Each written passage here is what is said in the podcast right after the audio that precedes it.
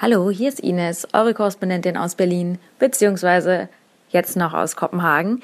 Denn ähm, ich bin mal hier rübergefahren nach Dänemark, um zu schauen, was die Foodtrends hier so sagen und ähm, was unsere Nachbarn so machen, beziehungsweise was sind hier gerade die Sachen, die ähm, heiß auf der Liste stehen, die aktuell sind und ähm, was passiert hier so bei unseren Nachbarn.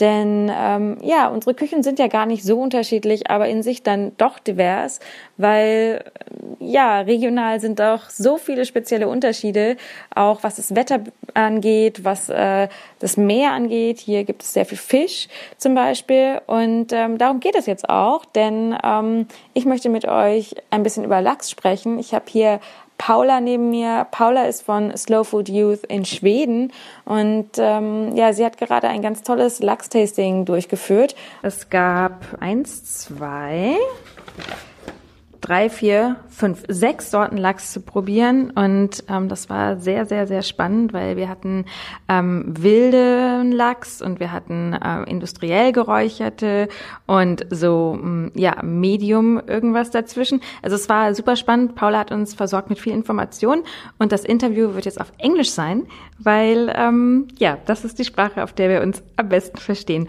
und ihr versteht uns auch, bin ich mir ganz sicher. So, uh, hi Paula, um, I made an introduction already of uh, what we just experienced, and I found it really good. I told you already um, to actually learn so much about salmon because. Um, people love it and they think, oh yeah, it's healthy. And the media tells you, oh, salmon, yeah, fish anyway, eat fish is so much better. It's good for your health. Da, da, da. And you can go on a really good diet with vegetables and fish. Da, da, da. But actually there are so many backstories on that side and you were telling many of them. So, um, yeah, maybe for the people on the radio, you want to, um, yeah, put, pass on some of this knowledge. Okay, yeah, because salmon is seen as a delicacy and something very nice and special. And a lot of these nice fish shops that we go to and we buy a nice smoked salmon, we think we're buying something very good quality because often it's it's traditionally made and it's smoked in a very handcrafted way. So that's good, but then we look at what salmon are they using and 90% of the time, the salmon that is sold, at least in Sweden, in these small fish shops, is farmed salmon, often farmed from Norway, and where the salmon swim around in little cages, like a million salmons the size of a football pitch, and they're fed antibiotics and chicken fat, chicken feathers, soya beans, and it damages the local e- ecosystem. And to feed one kilo of farmed salmon, you need three kilos of wild salmon just to feed the farmed salmon. So it's a big industry. And this is not something we're told when we go to buy this very nice looking fish. And it's a very controversial area um, because there is not enough information out there. And yes, fish is healthy, but is it really healthy to be eating all of these toxins that this wild, that this farmed salmon has? And then there's the thing about wild salmon. Uh, should we even be eating wild salmon because the stocks are disappearing? And unfortunately, there's people don't talk about this enough, and that's why we did this tasting, also to see what the participants thought. Did they all like the farmed one because that's what they're used to, or did they in fact like the wild one? And with the wild one, it's very dry because the fish have to swim further, and that's something that the consumers don't always like. And the wild one is also a lot paler in the color, mm. and again, that's not something people always appreciate. And some of these fish shops were telling me that they stopped selling wild salmon because it just didn't look as nice. Mm-hmm, mm-hmm. Yeah, this is very interesting because I think this is a fact we can apply to a lot of foods that people are used to the industrial quality and then they don't like the natural one at first, also with the flavor. Um, it's interesting because wild wild food has a particular flavor. Often um, it's maybe not so sweet. I'm thinking about fruit. Um, it's more sour. Or um, I'm thinking about wild game, which has like a very distinct animal flavor. And milk, if we have, um, yeah, milk that is natural, raw milk, it really tastes like animal, and people are not used to it anymore. So I think this is a very um, common let's say, problem. And we have to actually educate a lot and train people the other way around again. Yeah, no, as consumers, we've lost touch with what is food actually meant to taste like. For example, bitterness. Today, we don't eat bitter food because there's just not bitter food around. Like the food industry, like nothing that it sells is bitter. And this morning we had a berry juice tasting mm-hmm. where we tasted eight different berry juices. Mm-hmm. And they were all very sour, like very dry in the mouth. And they left like a funny taste, but that's the real taste of a berry. Mm-hmm. That's the taste of nature, and it's a taste that we have forgotten. And the same with salmon. And not just the taste, like the visual aspect. Like an industrial farmed salmon will mm-hmm. often be very oily and fatty and we, we like oily and fatty food, but a wild salmon will not have that same consistency. So we have to retrain our tastes. And okay, taste is important, but we also have to think about what is the product that we're eating? Is mm. it ethical? And I mean, you can apply this to wine, cheese, every, yeah, many products. Mm. That, yeah. Um, yeah, taste is not the number one criteria. Mm. And often we also have to rethink and question traditions because um, only because a product is a traditional product, maybe um, today it has become something super industrial, um, but it's still sold um, as an exporting thing and uh, also touristic attraction and then it's like yeah so i'm going to norway so i have to have the fish or I'm going to the coast, so I'm going to have to have fish. And then people think they're at the coast, right? And then they eat farmed fish. yeah, and that's a lot to do with advertising and travel writing that says, oh, you have to eat these certain products when you go to a place. And then it just becomes about the concept rather than the content. Like, what are we actually eating? And I mean, today that's a big problem in food. People eat something because they've been told this is what you have to eat and they'll take photos of it mm-hmm. but they mm-hmm. actually have no idea like mm-hmm. what on earth is on my plate where did it come from who made this mm-hmm. and that's something that we here here at the youth space we want people to think about where does this food come from and to think about flavors and tastes to mm-hmm. experiment when you're tasting like this berry juice what does it make you feel and what does it remind you of or with this salmon can I train myself to not like the industrial smoked salmon? And I mean, some of these industrial smoked salmons, they use artificial aromas that they spray on. Mm-hmm. And we also wanted to see if people could distinguish the real smoked flavor from like the artificial smoked flavor. Mm-hmm. And that just requires practice, just to be conscious of what you're eating. Mm-hmm.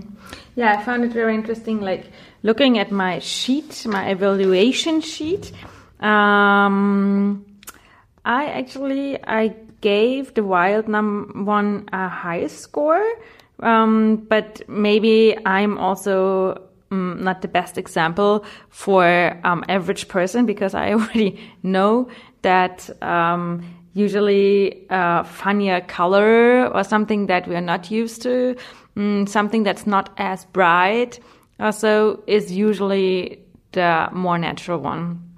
Um, and then I could also see that uh, the wild one it had a very very different texture.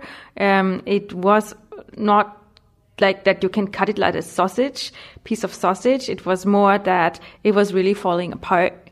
And um, all these criteria, like just looking at it and t- holding it, not even tasting it, made me feel like this must be a different product. Um, and then I also like the sustainable farmed one. I mean, that was still farmed, but from the flavor, I could actually distinguish mm, yeah, more more flavor, and then the there were two ones that looked already very industrial to me. They were really like a piece that you can cut, and um, and then also over salty, over oily, like, and um, so that's just me knowing that uh, fat and salt is uh, flavors, and um, then this is what people like, and yeah, um, so you guys are doing this evaluation the first time, so you probably don't have any results yet, right? No, we're going to analyze the results. Um, there are some people in our team that have studied this about sensory analysis. Mm-hmm. So we're going to analyze, um, make some statistical results, and then email back to the people. Because mm-hmm. I always think it's nice when you taste something to have some feedback, mm-hmm. um, to reconnect you with the experience. And who knows, maybe we could publish these results or share them with other people. Of course, it's not super scientific, we're just a small selection of people mm. at a food fair. But the idea is to start spreading the message of this is what people tend to like, or to see if we find anything in common. Mm. Maybe we won't find any patterns, maybe we will. Mm. But I think it's fun to sometimes analyze, play around with your foods, see yeah what people think. So we're not just eating and then we go home and we forget about it. Yeah, yeah, very great. Also great that you actually take the effort to do the evaluation and email back to everyone. I think that's a super nice feedback um, for for everyone, and um, I found it uh, very educational in a way that we're talking about food, but then you also you do need to taste it, um, and um, you you can taste the difference, and and this is how we can educate ourselves. So, mm, okay, first of all, because you did it kind of blind, right? So we we knew numbers. You said we have these and these uh, fish. Uh, there were so and so farm, but I'm not going to tell you which fish is which fish, and then you judge on your own um, which you like best, um, with the flavors, with the colors, with the firmness and everything. So it was up to us. And that's also interesting for us then to know afterwards, um, yeah, did we really like the wild taste, the best one, or was that a strange flavor to us? So I think that's uh, it's it's a very good way, um, very smart, very simple, but very smart to educate people um, with a comparison of different foods. Um, so I only have uh, one question to wrap this up. So as we started with, uh, yeah, so fish uh, is uh, controversial. Um, still, we have the aspect of it; it's healthy. Um, but then we hear how it is farmed. Actually, usually, um, what would you recommend? Stay away from the product? Um, is there a different fish we should eat? Because, I mean, that's salmon and it's very popular, but maybe there's a different fish that is better. And what about the smoking? Okay, so in terms of what fish to eat, small fish are always cleaner.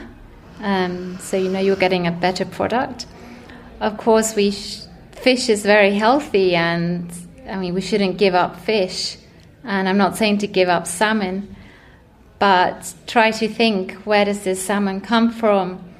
And not just for ethical reasons, but for the environment and your health. I mean, do you really want to be eating this farmed salmon where they're swimming around in their own dirt, basically eating poison and polluting the surrounding area? So these are questions we have to ask ourselves. And I would recommend starting eating smaller fish like sardines, mackerel.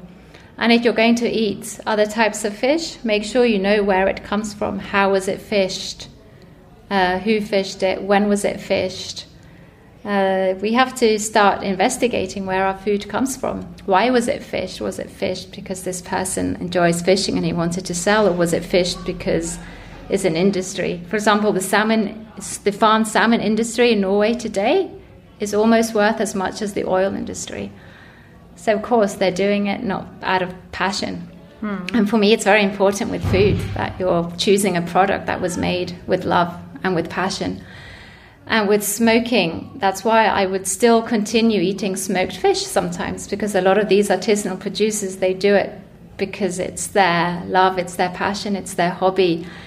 And they've been doing it for many years. And I want to support this kind of food handcraft.